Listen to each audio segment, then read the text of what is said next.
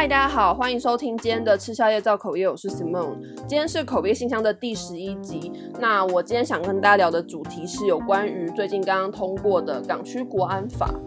那这是一个比较严肃的议题，所以我今天也会比较震惊，就是不会像平常一样搞笑啊，或是讲一些有的没有的东西这样子。但是呢，在进入到这个主题之前呢，我们现在讲一些稍微比较轻松一点的话题。就是呢，前阵子我参加了 Himalaya 举办的一个人气播客比赛。那我好像没有在我的 podcast 讲过我参加这个比赛，不过我有在我的 IG 讲过。那就是很感谢大家投票给我，我最后拿到了第九名，耶、就是我人生中第一次参加这种人气投票有得奖过。因为第一个我没有什么朋友，第二个我也不太好意思叫别人帮我投票，所以我从来没有在这种比赛得奖过。但是这次得奖了，很开心，非常非常感谢大家。那之后也会努力产出更多好的内容给大家。那最后非常感谢 Himalaya 办的这一次的活动，也很感谢 First Story 当初推荐我去参加这个比赛。如果大家还在找 Podcast 播放器的话，你可以试试看 Himalaya。呃，我会把 Himalaya 的网址，就是他们官网的网址放在资讯栏，然后我也会把我的 podcast 在 Himalaya 上面的网址放在资讯栏，大家点进去看就可以了。好，那我们就进到今天的重点哦。呃，今天口业信箱的信是这样的，他说，当然要抱怨这个无能的香港政府，所以我们今天就一起来聊一聊有关于港区国安法。到底是怎么一回事？那我会把我今天所整理到的内容的那个来源都放在这一集节目的资讯栏，所以大家直接点进去那些资讯栏就可以了。那也非常感谢这一些单位，呃，做了这样子非常完整的整理报道，让我今天可以有这样子的资源，有这样子的文章，然后去跟大家做分享。这样子，OK，那我们就直接进入主题。首先，港区国安法呢，它的全名叫做。中华人民共和国香港特别行政区维护安全法，它一共有六章，那总共有六十六条，所以就是六六六。对，好，那再来我们来聊一聊它的管辖的范围，还有它管辖的对象是谁。那我们首先把它管辖的对象分成三个，第一个就是所有人，所有人的意思就是只要你今天人在香港境内，或是你坐上了香港的船，或是你坐上了香港的飞机，你就可以被港区国安法管。好，再来第二个是香港永久性的居民或是香港组织在海外的行为，也会被港区国安法管。那第三个是非香港永久性的居民，就是你虽然人身处在海外，诶，可是你做了一些跟香港有关的事情，那你一样可以被港区国安法管。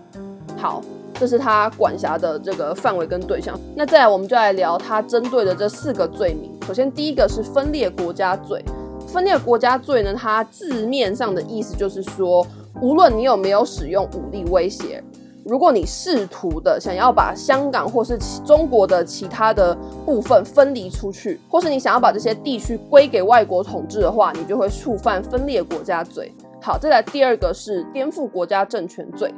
颠覆国家政权罪的意思就是说，你以武力或是你以非法的手段去破坏中央，或是去破坏香港的政权机关，这个就叫做颠覆国家政权罪。好，再来第三个，恐怖活动罪。恐怖活动罪就是呢，你纵火、你破坏交通啊、你干扰网络啊、你做这些事情，这些就叫做恐怖活动罪。再来第四个，勾结外国或者境外势力危害国家安全罪。这一条的意思呢，就是你接受了国外的支援。或是，呃，你操控香港的的选举，或是你请求外国的制裁，这些都是违反了勾结外国或者境外势力危害国家安全罪。好，那这样听起来，是表面上觉得说你好像不要做一些坏事情，就不会被港区国安法管了，对不对？你只要就是嗯，不要纵火嘛，你不要用非法的手段去破坏人家的政府机关，是不是就没事？我跟你说，真的没有这么简单呢。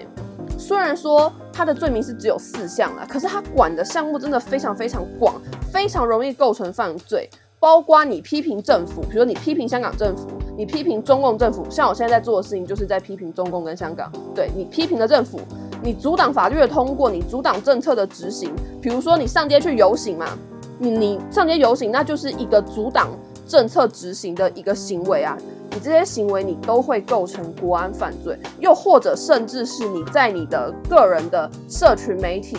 你在你的脸书、你的 IG、你的 YouTube、你的 Twitter 任何一个地方，你发表了任何反对香港政府，或是你去骂中共、你去骂习近平、你去骂林郑月娥之类的任何的讯息，你都有可能会违反港区国安法。那又或者是在今天下午香港的游行里面。有一个男生，他就是被搜出说他持有上面印着“香港独立”四个字的旗子，他就被抓了。对，他就只是有那个旗子，他就被抓了，他就直接变成港区国安法第一个被抓捕的对象。所以其实。非常非常容易触法，真的不是像他上面讲的一样说，说哦，你只要哦当一个奉公守法的好国民，你不要去用暴力的手段，你不要去破坏交通，你不要干扰网络，你就没事。没有，你连持有这样子的东西你都有事。你在网络上面，你可能只是打一串字，讲说你反对香港政府，你反对中共，你都有可能会触法。所以他管的非常非常广，应该说他管的项目非常非常广，几乎每一个人。不管你有没有在香港哦，或是你有没有香港的身份，只要你谈论有关于香港或是中共的事情，你都有可能会构成国安犯罪。而且他的这个管辖还牵涉到资助、参与或是宣扬，他甚至还管到公司或是团体，所以他管的范围真的非常非常多，而且真的很有可能会触发。那再来，我们来看他的刑罚的部分。刑罚呢，总共有五种。第一个是罚款，第二个是判监三年，再来是判监五年、判监十年到终身监禁。那在港区国安法之下，你几乎没有任何公平审判的可能，因为国家机关可以去监控人民，他找到的证据，他可以用机密的理由就不给你看，所以没有任何公平审判的可能啊。你这样子是要怎么公平审判？那可能有人就会说，哦，还有法官呐、还有法官可以帮我们主持正义啊。那我们现在就来聊法官的部分。法官呢是特首指定的，而且不爱国的法官是不能审查国家案件的哦。所以如果你没有去跪舔中国，或者你没有去跪舔香港政府，你没有去跪舔林郑月娥，你是不可以审查国安案件的哦。好，那就算你去审查了国安案件，你如果之后有任何不爱国的言行，你的法官资格一样可以被剥夺。所以。他整个政府已经控制法官，控制到这种程度，你这样子怎么会有可能公平审判？你怎么公平？全部的人都给你操控就好了啊！你国家开始在监控人民，你证据可以说哦，这是机密，不给你看，连法官都还要爱国，爱国才可以去审查国安案件，这到底是三小什么东西？那如果是涉及境外势力的案件会直接交由中央接管，由中国内地的检察机关或者是法院审判，所以根本不存在的什么送中条例，不需要啊，谁还给你送中啊？就是直接一条港区国安法就把你送到中国去啊！甚至在接下来还有两个即将要设立的机关，分别是香港的维护国家安全委员会，还有中央在香港设立的维护国家安全公署。那一定就会有人开始讲说，哦，那是香港过了港区国安法啊，到底是干我们台湾屁事？好，如果你还有这样的想法的话呢，我们现在就来聊一聊第三十八条，也就是现在在网络上面转传的沸沸扬扬的第三十八条。到底三十八条是什么东西呢？我们现在就一起来看一下，第三十八条写的是非香港居民于香港外地区犯罪适用本法。那这个意思呢，就是像我一开始讲的一样，就是你不是香港人，你也没有住在香港，可是你只要有犯罪行为，然后你入境香港，你坐上香港的船或飞机，或是你在香港转机，你都有可能会被逮捕。所以不要再说港区国安法跟台湾人没有关系，这跟台湾人超有关系的啊！光是那一条在香港转机，就跟台湾人有很大的关系了。我们常常出国都会在香港转机吧，就是这是一个非常常见的现象吧。你现在有可能不能在香港转机，你有可能会被抓走诶。所以我真的觉得就是不要再说香港的事情干台湾屁事，也不要再说什么他国事务。很明显，中共这一次搞这一出，就是在杀鸡儆猴给台湾看，就是要让台湾知道说，你最好是给我注意一点啦。你要是敢轻举妄动，你就下场就会变得跟香港一样。那我对这一次事情的想法是。我觉得中共就是一个无耻而且满口谎言的政权啊！你答应香港说要一国两制五十年，这都还过不到一半，你就突然间的过了这一个港区国安法，然后你完全置香港人的言论自由还有香港人的人权于不顾。我真的觉得，就是虽然说我是台湾人，可是我看到这一整件事情，我真的已经从愤怒转到难过了。我好像有在我的 IG 讲过，就是我真的很喜欢香港，而且从国中就开始，就我从国中就开始看港剧。我那时候在疯《怒火街头》，然后就觉得哦，港剧好好看，然后我觉得广东话好好听，我就开始自己学广东话。那时候资源非常非常少，YouTube 没有什么人在教广东话，我还要自己一个一个把那些读音，然后呃想成注音符号那样写下来，然后一点一点慢慢学。后来长大比较有资源之后，我会开始去看高登，就类似像台湾的 PPT 这样。反正我就是会开始看高登，然后我非常非常关注香港的新闻，从好几年前就开始，因为我真的很喜欢香港。就是如果今天这个事情发生在其他国家，我可能不会像现在这样这么重视，还特别录一集来讲这件事情。但是因为发生在香港，我真的非常非常喜欢香港，所以我知道这个事情之后，我其实已经从愤怒转到难过了。包括从去年开始的反送中游行，然后一直到后来的五大诉求。其实这整件事情对我来说，我现在回想起来，我还是会觉得很难过。就是你看到这么多人，然后为了他们的一个理想，或者是为了去坚持他们认为的信念，然后他们走上街头，结果被香港政府或者被香港警察以残忍的方式对待。有多少人丧失性命？有多少人失去了他们爱的人？有多少人因此受伤，或是他们本来平静的生活被受到打扰？就是。这些事情一直一直在发生，然后每天新闻媒体都在播报。我那段时间真的非常非常难过，我还会看新闻看到哭，就是说出来好像很矫情，可是我当时真的很难过。我到现在我的 IG 的大头贴，我都还是一直维持着那一朵黑色洋紫荆，因为我不想要这一切被忘记。就是我觉得。香港的事情好像当初在台湾的确是有激起一些涟漪哦，开始很多人会去关注啊，很多人会换头贴什么的。但是好像热潮一过之后，大家就开始忘记这件事情了。那当然大家忘记也合理啦，只是我不希望这件事情被忘记，所以我还是继续保持着那一朵黑色紫荆花当做我的 IG 大头贴，就是我不想要香港被忘记。然后我的限时精选里面有两个精选里面就是。放了非常非常多整个反送中事件的一开始到后来的经过，然后后来再转变成五大诉求，这所有的经过啊，游行的过程啊，几月几号发生了什么事情，所有的资讯我都有做的精选放在我的 IG 的限时。我就是希望这个事情不要被忘记，然后我希望可以有更多人一起来重视香港发生的事情，而不是只有。就是漠不关心，觉得说干我屁事，就是这这就是已经在发生的事情了，发生在我们的眼前，它就是在发生的事情。中共现在这样对待香港，他有一天一定会用更加残忍的方式对待台湾。那我不希望看到这个局面，我相信在听这个节目的大家一定也不希望看到这个局面。所以，我今天录这一集，然后，嗯，我其实现在也不太知道要说什么，我突然。就是呃，我不知道哎，反正至少我觉得我前面讲的应该蛮清楚的。那希望大家可以一起来关心有关于香港的更多的动态，还有有关于港区国安法。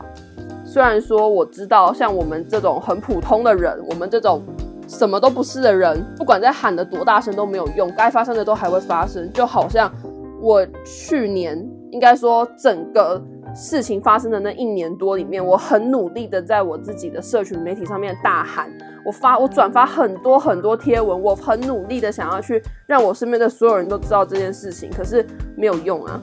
就是我自己也知道没有，我自己也知道没有用啊，但是就是我还是希望可以尽我所能的去做这一件事情，那也希望就听到这一集的大家，嗯，我们一起持续关注香港的动态，那嗯。就，哎，我不知道说什么哎，我突然录到现在有点想哭。就是我印象很深的是，就是我有一个香港的朋友，以前去实习的地方认识了一个香港的朋友，然后他那段时间就是他都会跟我讲说，有关于他们游行的时候发生的事情，然后他就跟我讲说，他有一些朋友都被抓走，或者他有一些可能朋友的朋友啊中弹了，所以从桥上跳下来。然后我听到这件事情的时候，我真的觉得很难过，就是会觉得说，我会觉得说，凭什么我可以坐在这边哦，敲一敲键盘啊，吹着冷气呀，啊，看看直播，好像一副事不关己的样子。可是，在香港那些跟我年纪差不多的人，比我再大一点的人，或甚至还比我小的人，他们要走上街头去为了他们的人权，还有为了他们想要捍卫的价值去做努力，然后冒着这么大的风险，有可能这一去就回不来了，有可能会受伤，有可能会被抓走，冒着这么大的危险，他们也要做这件事情，我看了就会觉得很难过，然后我就会觉得我凭什么可以坐在这边这么安逸啊？当时就是会这样觉得，然后现在就是现在现在。看到看到相关的报道，我也还是会这样觉得，我会觉得很难过，而且就我觉得最难过的是，我看到那一些我曾经去过的地方，就是那些我在香港很喜欢去的地方，我觉得很美的地方，然后一个一个一个一个不见了，或者是说一个一个被破坏了，一个一个被中共糟蹋，我就会觉得很伤心，我就会觉得怎么会这样啊？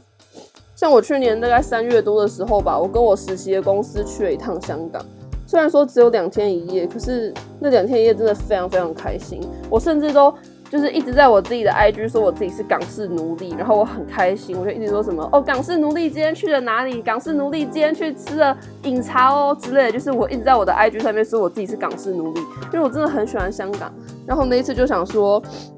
我想说等等我以后就是比较。嗯，有时间了之后，我一定还要再去一次香港，就是我要自己一个人去一次，然后去久一点，去把我喜欢的地方都踩过一遍。然后我需我也希望说，那时候我的我的广东话已经有流利到可以很顺畅的跟香港人沟通，不用再说中文啊，或是不用再说英文这样子。就是我还有很多很想要去去香港的景点，然后很多事情都想要做啊，可是没办法。嗯，不知道为什么，就是突然间就变成这样，我那整个很很震撼，然后突然好像香港就，好像香港就被中国毁了，就是我都看到那一些影片跟照片，我就会觉得很难过。好了，后半段这些单纯就是我自己个人的一些心情上的抒发。那，呃、欸，正经的部分，我相信我在前面应该都已经说的差不多了，所以后面这段大家就听听就好。这就只是一些我自己的。想法，还有我为什么会这么喜欢香港，我为什么想花时间做这些事情的原因。那最后就是还是要再说一次，希望大家可以一起关注香港的动态，关注港区国安法，然后让你身边那一些觉得干我屁事的人也一起来关注这件事情。我不管他们是三分钟热度，还是他们就是因此而去关心，都好，就是怎样都好。我希望可以有更多人一起来关注这件事情。虽然说我们的力量可能非常非常微小，也有可能一点屁用都没有，但是至少我们有尝试过了，我们有努力的去大喊过，那我觉得这样就值得了。好，这就是我今天想跟大家讲的内容。如果你有什么想跟我说的话，你可以到 First Story 底下留言，或是你到 IG 搜寻吃宵夜造口业 ET and Gossiping 就可以找我的 IG。那我们就下一次节目再见，拜拜。